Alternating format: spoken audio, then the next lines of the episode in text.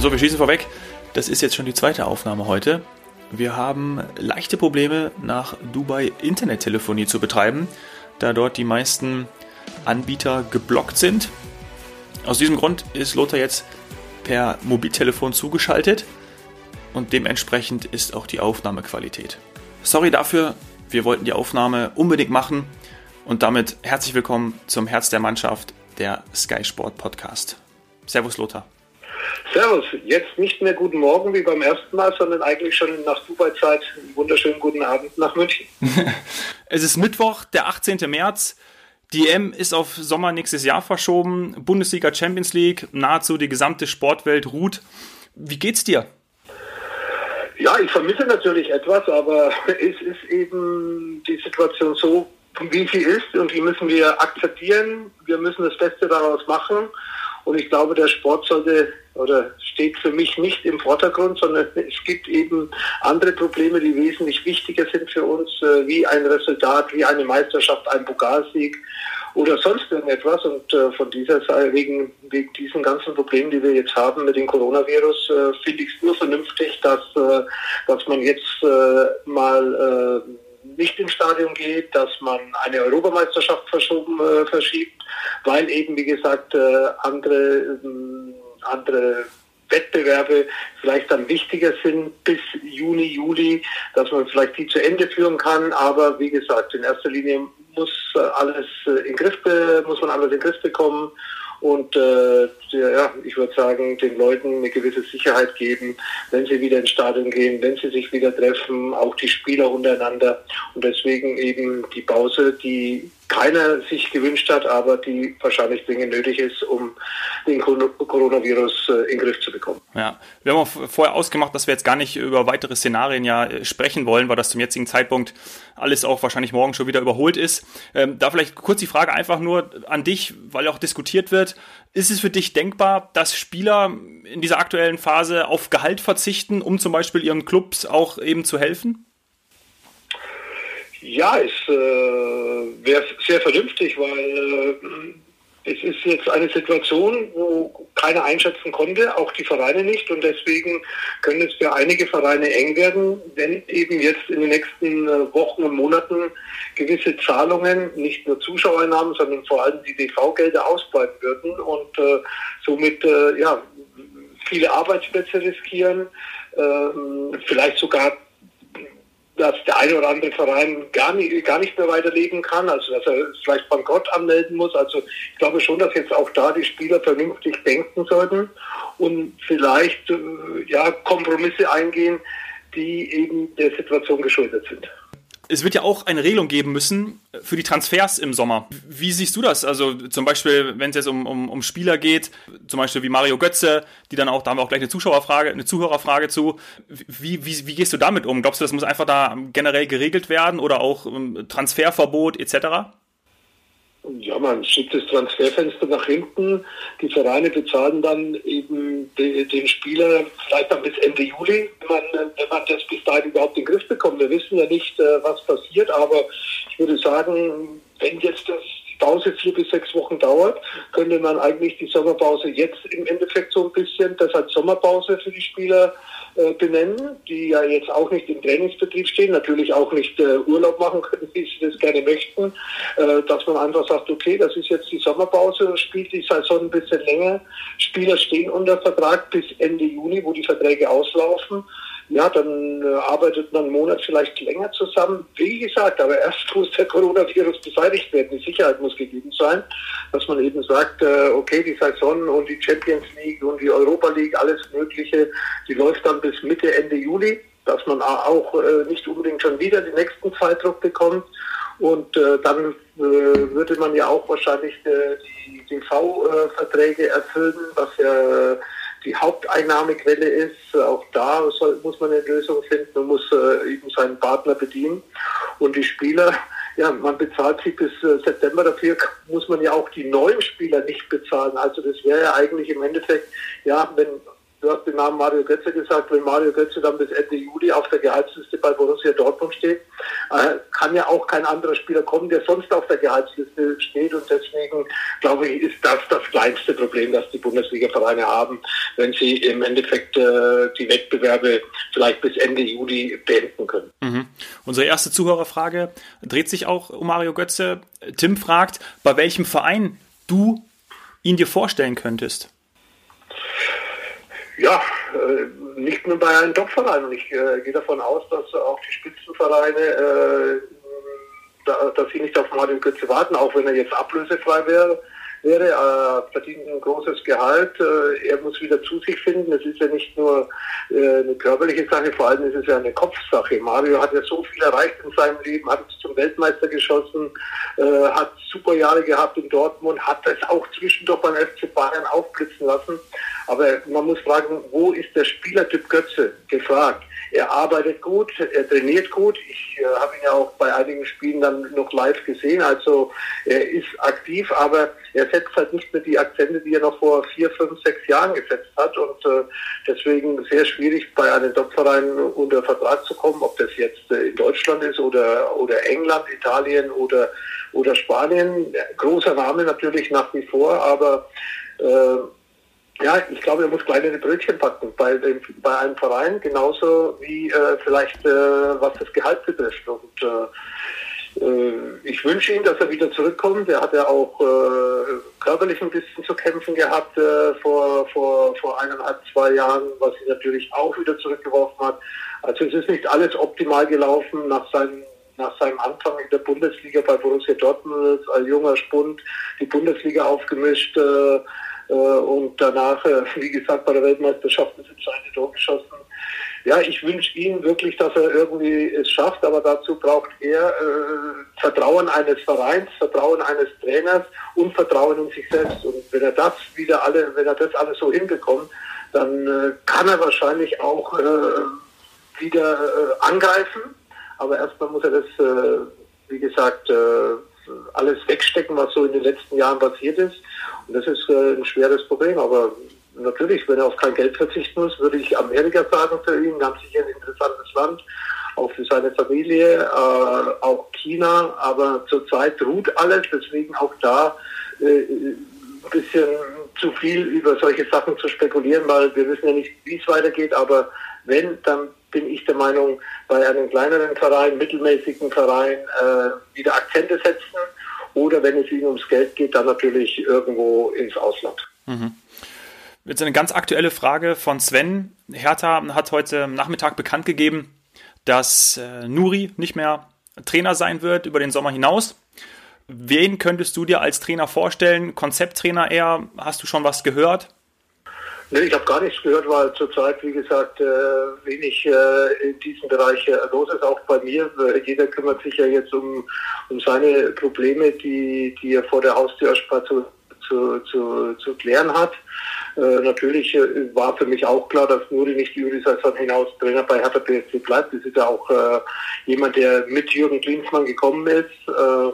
Äh, hat früher in Bremen gut gearbeitet, kennt die Bundesliga, ein fleißiger Arbeiter, aber ich glaube, Berlin äh, will ja Großes erreichen und dann vielleicht auch mit einem größeren Trainer. Ich könnte mir Nico Kovac ganz gut vorstellen. Es passt irgendwie in Berlin geboren, aufgewachsen, gespielt, äh, guten Kontakt auch zur Führungsspitze.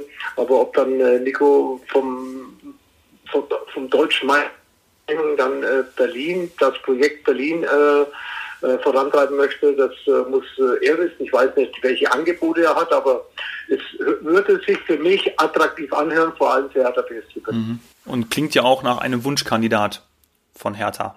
Mal schauen. Das äh, wird so häufig mal geschrieben. Auch Klabadia ist im Gespräch. Auch er hervorragender Bundesliga-Trainer, aber kennt ja auch die Bundesliga, war ja gefühlt schon bei jedem Bundesliga-Verein entweder als Spieler oder als Trainer schon unter Vertrag gestanden, hat er selbst mit ihm bei Bayern München zusammengespielt, also Brun ist ein fleißiger Arbeiter, äh, ja, und äh, hat sehr viel Erfahrung, hat ein, ein, gutes Gespür für die Spieler, auch in Wolfsburg bei seiner letzten Trainertätigkeit hervorragende Ergebnisse erzielt und äh, auch er ist ganz sicher ein Kandidat. Nur für mich mehr sexy ist halt äh, Nico durch die Herkunft und vor allem durch die Wieder, der jetzt hat in den letzten Jahren mit Frankfurt Pokalsieger gegen Bayern vor zweieinhalb Jahren und dann äh, das Double geholt mit Bayern München. Ich glaube, das würde er dann äh, so auch ein bisschen die, die Idee, die er Hertha hat, die Zukunftsidee, so ein bisschen, äh, ja, da, da würde ich sagen, Nico würde da besser dazu passen. Ja wir haben auch immer viele Zuhörerfragen, die speziell ähm, nach deiner Karriere fragen. Jonas möchte zum Beispiel wissen, war es schwer für dich, damals Italienisch zu lernen? Es war eigentlich nicht schwierig, weil erstens mal Italienisch ist ja eine Sprache, die, die man vielleicht einfacher lernt wie, wie Deutsch oder wie Ungarisch, wo ich ja lebe in Ungarn. Die Sprache kann man, glaube ich, gar nicht lernen oder nur sehr schwierig als Ausländer.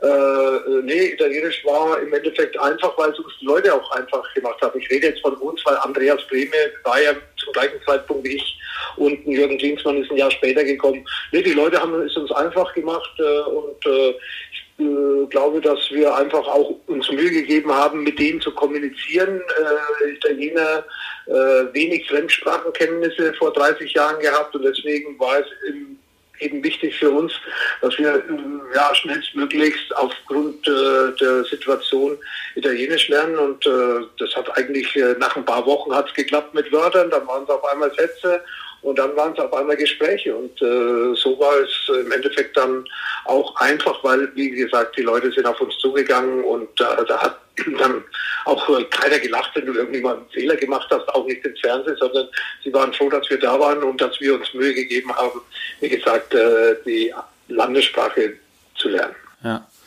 Und du sprichst ja aktuell auch noch, oder zumindest verstehst du Italienisch.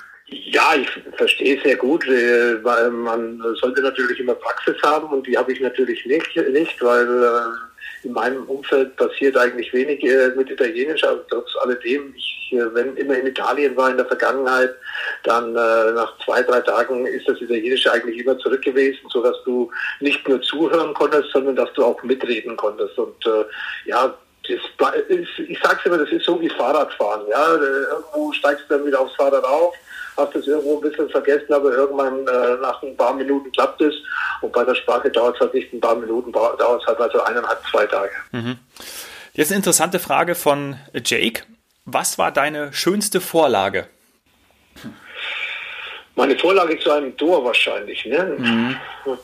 Ja, ähm, war ähm, Schöne Vorlage war 1988 Europameisterschaft äh, in Deutschland, Gruppenspiel, das letzte Gruppenspiel im München Olympiastadion gegen Spanien. Wir haben 2 zu 0 gewonnen und ich laufe so alleine, äh, nicht alleine, so, so, wie ich immer so nach vorne gegangen bin, dribbel, dribbel ein paar Abwehrspieler aus und bin irgendwie im 16 Meter Raum so zwischen 5 Meter Kante und 16 Meter Kante Ecke, so ein bisschen in diese Richtung, so diagonal zum Tor und äh, war eigentlich zum Weg mehr zur Außenlinie, aber ich habe so hinter mir habe ich gesehen, Rudi Völler läuft rein und spielt den Ball mit der Hacke zurück auf Rudi und der hat dann äh, ein Tor geschossen.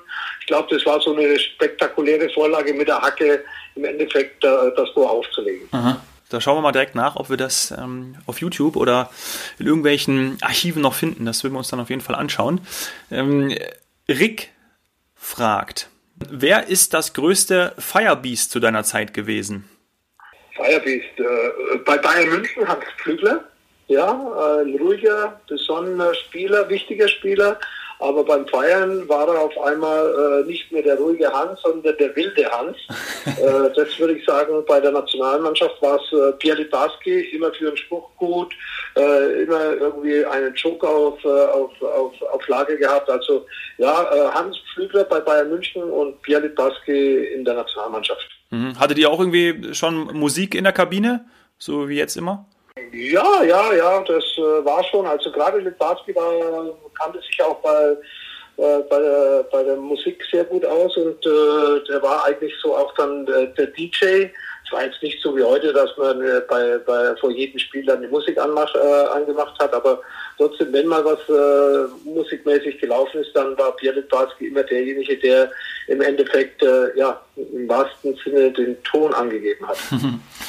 Jetzt eine Frage von einem User mit dem Namen Weißer Brasilianer. Für was hast du dein erstes Profigehalt verwendet?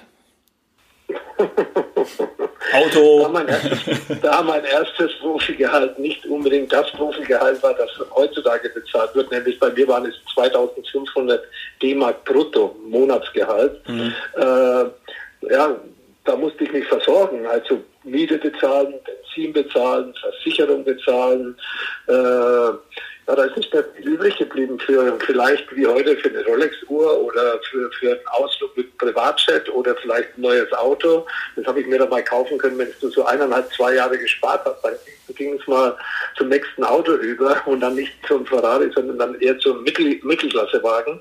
Von dieser Seite her äh, nichts Besonderes. Also mein, äh, ich muss mich da durchschlagen, würde mhm. ich sagen. Große Sprünge waren damals nicht möglich. Äh, aber ich war froh, dass ich Fußballprofi war und ich hatte wahnsinnig Spaß, auch äh, mit den Anführungszeichen geringen Einkommen. Mhm. Letzte Frage von Chan. Wie hast du dich gefühlt, als du dein erstes Spiel für Deutschland gemacht hast? Ja, einfach cool. Ja, äh, ich sage, erstes Spiel immer was Besonderes. Ob das mein erstes Schülerspiel war vor über 50 Jahren oder um 50, vor 50 Jahren, oder, oder das erste Bundesligaspiel und das erste, National, äh, erste Länderspiel war ja während der Europameisterschaft 1980 in Italien äh, bei einem Spiel in Neapel gegen Holland und äh, natürlich äh, vorher schon ein bisschen Junioren- und Jugendnationalmannschaft und B-Nationalmannschaft gespielt, aber da will natürlich jeder hinkommen. Ja, du willst erstmal Bundesliga-Profi werden als junger Spieler, habe ich dann geschafft. Und dann, wenn du Bundesligaspieler bist, dann siehst du, oh, da gibt's ja noch mehr, also Nationalmannschaft, ja, und äh, das habe ich dann eigentlich nach einem knappen Profijahr äh, auch geschafft und äh, war natürlich wahnsinnig stolz, war eine tolle Sache. Auch wenn jetzt mein Einstand, wir haben zwar 3 zu 2 gewonnen, aber ich bin reingekommen, habe das Spiel noch mal ein bisschen spannend gemacht, war 3 zu 0 gestanden äh, gegen Holland und äh, in den letzten 15, 16 Minuten, wo ich da zum Einsatz gekommen bin, haben die Holländer noch zwei Tore gemacht und äh, ja, äh, war jetzt nicht unbedingt für mich der persönlich beste Einstand, aber ich war Nationalspieler und habe es ja danach äh, meistens doch ein bisschen besser gemacht. Lass uns über deine Anfangszeit in der Karriere äh, sprechen. Du bist im Sommer 1979 als 18-Jähriger von Borussia Mönchengladbach verpflichtet worden. Wie lief der Wechsel ab? Was, an was kannst du dich erinnern? Ganz andere Geschichte. Äh, ich war schon immer Borussia Mönchengladbach-Fan und äh, wie viele wissen, äh, bin ich in Herzogenaurach aufgewachsen. Da gibt es zwei Sportschuhfabriken. Die eine heißt Puma und war damals der Ausrüster, wie jetzt auch wieder, vom Borussia Gladbach. Und da hatte ich einen ganz engen Kontakt, weil auch äh, Puma die, meinen Heimatverein, wo ich aufgewachsen bin, in Herzogenaurach unterstützt hat, den FC Herzogenaurach. Und so kam eben mal jemand von Puma auf mich zu und hat gesagt, hör mal zu, Lothar, äh, wenn du mal die Chance beko äh, bekommen würdest, irgendwo in der Bundesliga zu spielen, wo würdest du am liebsten spielen? Und es war Hans Nowak, ein ehemaliger Nationalspieler, ist mittlerweile leider verstorben, hat bei Bayern München gespielt, hat bei Schalke gespielt, in Offenbach gespielt. Dann sage ich, Hans, du weißt doch, mein Traumverein Borussia Mönchengladbach. Dann hat er ein Trainingslager, äh, also ein, Training, äh, ja, ein Probetraining äh, organisiert und ich bin mit meinem Vater dann nach Mönchengladbach gefahren äh, und äh, war dann auf dem Trainingsplatz gestanden, beziehungsweise zuerst in der Umkleidekabine gesessen und dann auf dem Trainingsplatz gestanden mit den Spielern, denen ich jetzt ein, zwei Wochen vorher noch die Daumen gedrückt habe, dass sie ein Bundesligaspiel gewinnen und auf einmal bist du mittendrin als Gastspieler, ja, und äh, habe ich im Probetraining, sollte ich vier Tage in Mönchengladbach bleiben beim Probetraining und äh, nach dem ersten Probetraining ruft mich der damalige Manager von Borussia Mönchengladbach, Helmut Grashoff, an im Hotel hat sich verbinden lassen mit mir oder mit meinem Vater, ich weiß gar nicht mehr, mit wem er da gesprochen hat, und hat uns gebeten, dass wir noch am Nachmittag äh, bei ihm auf der Geschäftsstelle vorbeikommen und sind mal hingefahren und dachten, um jetzt Willen, was ist passiert? Ja, war ein überraschender Anruf und dann sagte, war schon der Vertrag da gelegen, nach einem Tag. Also ich hatte eine Trainingseinheit, wollte, sollte eigentlich vier Tage dort bleiben und somit war mein Probetraining vier Tage angekündigt, aber nach einem Tag hatte ich schon den Vertrag und konnte eigentlich dann am nächsten Tag schon wieder nach Hause fahren, äh, nach Herzogenaurach und äh, vier Monate, fünf Monate später dann eben den unterschriebenen Vertrag auch erfüllen. 1979 äh, habe ich dann so im August meine ersten Trainingseinheiten als Profi dann bei Borussia Mönchengladbach gemacht. Aber war natürlich eine tolle Sache, vor allem weil es dann eben auch schneller geklappt hat, wie ich mir das eigentlich vorgestellt hätte. Mhm, ja, geil. Gladbach war Erstligist. In welcher Liga hast du mit Herzog gespielt zu der Zeit? Äh, ja, äh, München-Gladbach natürlich erste Liga. Das waren ja die glorreichen 70er Jahre, wo sie fünfmal Meister geworden sind. Zum Schluss äh, haben sie nochmal den UEFA Cup gewonnen 1979. Ist so die Mannschaft auch auseinandergebrochen. Günter Netzer weg, Heinges war da der Trainer in Borussia, war mein Trainer in, bei Borussia Mönchengladbach. Berti Vogt hat seine Karriere beendet, Alan Simonsen auch und äh, war dann eine neu formierte Mannschaft mit einem neuen Trainer. Und ich bin aus Herzogenaurach gekommen. Wir hatten da, wir haben damals in der Landesliga Mitte, das war die vierthöchste äh, Spielklasse, habe ich als 17-Jähriger, als Jugendspieler schon in der Seniorenmannschaft gespielt und äh, sind aber in diesem Jahr aufgestiegen in die dritthöchste Klasse, die Bayernliga. Und äh, ja, so war dann ja drei Klassen Unterschied. Äh, hat man dann vielleicht am Anfang gemerkt, aber ich habe mir da eigentlich nichts daraus gemacht, sondern ich habe mir auch gedacht, äh, sie spielen auch Fußball und äh, ja, jetzt muss ich halt hier auch alles geben und äh, nach sechs Wochen Trainings, äh, nach sechs Wochen gemeinsamen Training, nach einigen äh, Berufungen auf der Ersatzbank kam ich irgendwie am, am sechsten oder am siebten Spieltag gegen Kaiserslautern zum Einsatz und von da an äh, hat mich Jupp Heynckes eigentlich äh, in jedem äh, der darauffolgenden Spiele äh, gebracht in der Bundesliga. Ich habe alle Spiele dann gemacht bis zum Ende der Saison und äh, vorher haben wir ja schon über die Nationalmannschaft gesprochen, habe ich auch noch den Sprung in die Nationalmannschaft geschafft, habe aber während der Saison schon internationale Erfahrung sammeln dürfen. Wir haben mit Borussia Mönchengladbach im UEFA-Pokal gespielt, sind bis ins Endspiel gekommen, habe ich einige sehr gute Spiele gemacht, interessante Spiele bei Inter Mailand.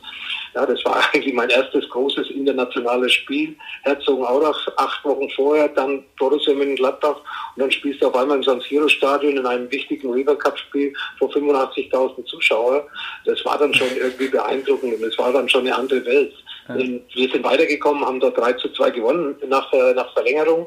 Und eine Runde später ging es gegen AS Saint-Étienne, das ist ein französischer Verein, wo damals Michel Platini gespielt hat. Also habe ich dann ein paar Wochen später gleich gegen Platini spielen dürfen. Also das war dann schon äh, beeindruckend und äh, ja, und äh, am Ende des Jahres war ich dann, äh, am Ende der Saison war ich dann auf einmal äh, Nationalspieler, über das, wo wir vorher schon gesprochen haben. Ja, ja. Auf welcher Position hast du dann unter, unter Heinkes gespielt in dem ersten Jahr?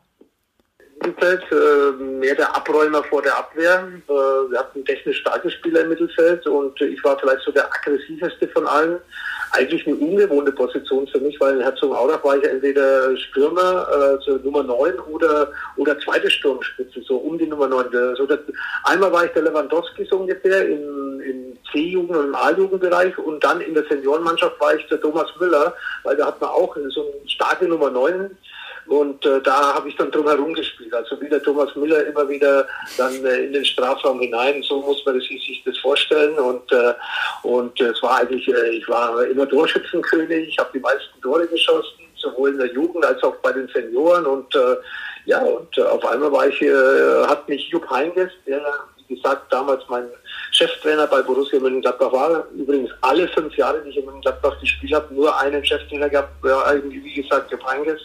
Und äh, der hat dann irgendwie andere Fähigkeiten bei mir gesehen und hat mich äh, im defensiven Mittelfeld im Endeffekt so ein bisschen die Abräumarbeit machen lassen, beziehungsweise auch häufig in der Manndeckung gegen große Spielmacher, wie zum Beispiel in der Bundesliga Hansi Müller, Felix Magath, Paul Breitner. Das waren dann so meine Aufgaben, die ich, Kevin Keegan, das waren dann so meine Aufgaben. Ja. Hört sich gut an. Ja, was war oder was hat dir Jupp Heynckes zu der Zeit bedeutet? Dein allererster Trainer, fünf Jahre bei ihm. Was habt ihr für eine Beziehung? Ja, Jupp äh, ja, hat mir vertraut und äh, ich äh, glaube, ich habe es äh, mit guten Leistungen zu, äh, zurückgezahlt. Äh, natürlich, Jupp war jetzt noch nicht so locker drauf wie in den letzten Jahren, wo wir jetzt bei Bayern München gekannt kennenlernen durften, sondern er war verbissen natürlich. Er war immer erfolgshungrig, das äh, war er ja schon als Spieler und hat es natürlich als Trainer fortgesetzt und ähm, war immer so ein bisschen selbst äh, persönlich beleidigt, wenn wir am Samstag verloren haben. Dann hat er uns zwei, drei Tage im Endeffekt nicht angesprochen. Am Montag im Training hat er alles den Konditionstrainer machen lassen. Also er hat uns schon spüren lassen, dass, äh, dass ihm das wehtut. Aber ja, hat er sich auch verändert. Aber ich habe ihm sehr viel zu verdanken. Er hat mit mir äh, Zusatzeinheiten gemacht äh, nach, der, nach, der, nach dem normalen Training, da geblieben, Passspiele, wie, wie du den Fuß halten sollst, wo die Spannung am größten sein soll. Also er hat mich äh, wirklich im Endeffekt ausgebildet, ja, was du natürlich als junger Spieler brauchst, einen Trainer, der dich unterstützt, der deine Schwächen sieht, der, der die Schwächen verbessert, aber die Stärken trotzdem weiterhin äh, fördert und äh, das war Heynckes. Er war jemand, der ins Detail gegangen ist und äh, ja, ohne ihn hätte ich äh, wahrscheinlich nie die große Karriere gehabt, weil vor allem er hat auch nach schwächeren Spielen und die hat ja auch dann nicht nur ein junger Spieler, sondern die hat eben Profi immer wieder zwischendurch. Er hat mir auch die schwächeren Spiele verziehen und hat mich immer weiter gefördert, hat mich weitergebracht, hat weiter Vertrauen zu mir gehabt und äh, es war natürlich schon wichtig äh, in der damaligen Zeit, dass ich dann im Endeffekt einen Trainer gehabt habe in Jupp Heynckes, der nicht nur Vertrauen äh, zu mir gehabt hat, sondern der mich wirklich verbessert hat in, in, in vielen Bereichen. Ja, war es für dich dann äh, lustig zu sehen? Einmal von deiner Anfangszeit, wie er da mit dir war, auch strenger und dann jetzt in den letzten Jahren bei Leverkusen und bei Bayern München?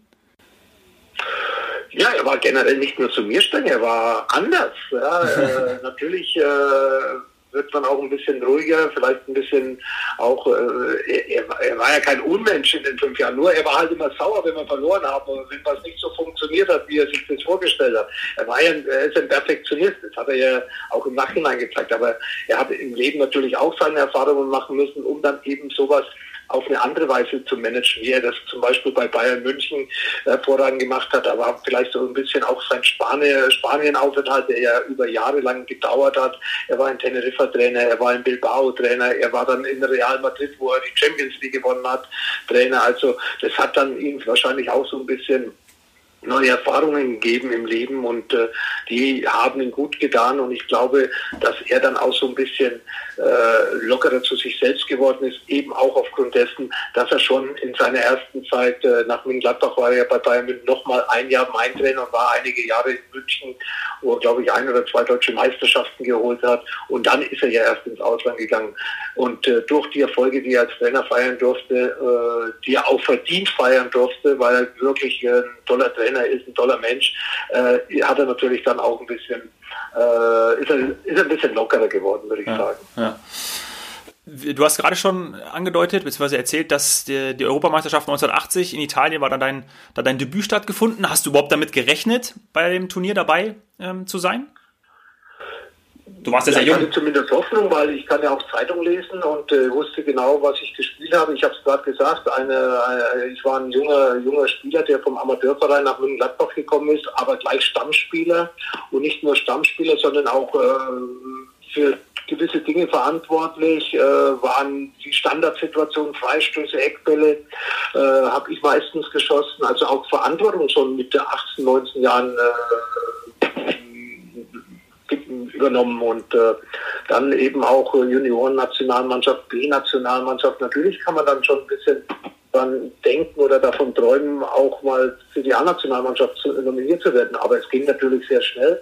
Aber ich habe gerade zum Ende dieser Saison 1979, 80 UEFA-Pokal wichtige Tore geschossen, im Halbfinale, im Finale Tor geschossen, dann in der B-Nationalmannschaft äh, auch äh, als jüngster Spieler äh, Leistung gebracht und das hat wahrscheinlich dann auch verbal imponiert äh, und gefallen und äh, deswegen vielleicht auch dann äh, die, die Berufung, die natürlich ja, natürlich überraschend kam. Einerseits, andererseits hat man natürlich äh, irgendwo schon darauf gehofft, dass vielleicht äh, da doch noch ein Anruf vom DFB beziehungsweise von, äh, von äh, vom Trainer kommt und äh, und sagt, hör mal zu, du bist dabei und war natürlich umso schöner, dass es dann geklappt hat und war war natürlich äh, eine ganz andere Welt, auch äh, das öffentliche Interesse. München-Gladbach ist ja mehr Anführungszeichen Dorfverein, was die Medien betrifft. Da war mal ein Journalist während der ganzen Woche und das am Tag vor dem Spiel und am Tag nach dem Spiel.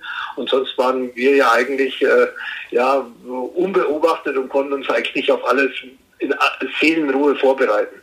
Ja. Ähm, ich habe gelesen, dass du in dem in deinem Debüt, in deinem, in deinem Spiel gegen die Niederlande, äh, einen Foul-Elfmeter verursacht hast, der aber eigentlich keiner war. Klär das mal auf. Uli Stieling hat den Ball, glaube ich, im Mittelfeld verloren. Und äh, ich war immer ein sehr schneller Spieler. Und der äh, holländische Spieler war auch nicht so langsam. Johnny Red war es, glaube ich, und äh, ist dann alleine aufs Tor marschiert. Und ich bin dann von hinten herangesaust und so zwei Meter vor der Strafraumgrenze habe ich eine Notbremse, eine Grätsche äh, gemacht, in Neapel war das. Und der Spieler ist bis zum Elfmeterpunkt hingeflogen. Also volles Tempo, voll von hinten rein. War klar, das wäre heute eine dunkelrote Karte. Man wusste damals, ist es eine gelbe Karte. Und äh, der Schiedsrichter verlegt das Foulspiel, das wirklich, und ich hoffe, dass man das irgendwo auch äh, äh, findet im Archiv, dass man es nochmal anschaut. Der, das Foul war zwei Meter vor dem 16er. Aber der Spieler ist geflogen. Jetzt war der am Elfmeterpunkt plus minus gelegen. Jetzt hat natürlich der Schiedsrichter, äh, war wahrscheinlich irgendwo 30, 40 Meter entfernt gestanden. Der Linienrichter hätte es eigentlich sehen müssen. Aber es waren natürlich äh, andere, andere Gegebenheiten. Und der Schiedsrichter hat halt elf Meter gegeben. Und das war dann das Anschlusstor für Holland zum 3 zu 1 und äh, äh, sieben, acht Minuten später schießen sie dann noch das 3 zu 2. Also er wäre halt allein aufs Tor zugelaufen und ich dachte, ich stoppe ihn mit einem Freistoß zwei Meter vor dem 16er, aber die Fehlentscheidung des Schiedsrichter hat, äh, war nicht unbedingt gut für mein, äh, für, für mein Debüt, aber trotz alledem, wir haben 3 zu 2 gewonnen, Klaus Allers alle drei Tore geschossen, Bernd Schuster überragend gespielt und äh, zehn Tage später äh, war Deutschland Europameister. Ja, Klaus Allaufs Torschützenkönig, bester Spieler des Turniers, Bernd Schuster. Wie war das mit denen zusammenzuspielen? Ja, ich kannte sie ja schon aus der Bundesliga. Ich habe ja auch schon in der Bundesliga gegen, äh, gegen sie gespielt. Also es war jetzt für mich ja nichts Neues, äh, mit äh, Stars zusammenzuspielen. Wir hatten ja auch einige gute Spieler bei Borussia Mönchengladbach und in der Bundesliga habe ich ja auch immer gegen, gegen ja, reifere, ältere, erfahrene, erfolgreiche Spieler gespielt. Ich habe vorher schon ein paar Namen aufgezählt, ja, und die muss ich jetzt nicht wiederholen. Jürgen Krowotzki war noch dabei, Bernd Hölzmann war dabei, Weltmeister, die sechs, fünf, sechs Jahre vorher Weltmeister geworden sind. Ja, äh, äh, ja es war, war ich war, ich war mittendrin. Ja, ich war mittendrin. Zwar eigentlich äh, der Jüngste, aber trotzdem war ich mittendrin, habe ja auch gegen Platini gespielt in dieser Saison schon mal, habe auch gegen Beccalossi in der Mailand, habe ich auch erzählt, UEFA-Pokal, äh, ja, Marini, Beccalossi, Aldo Belli und so weiter.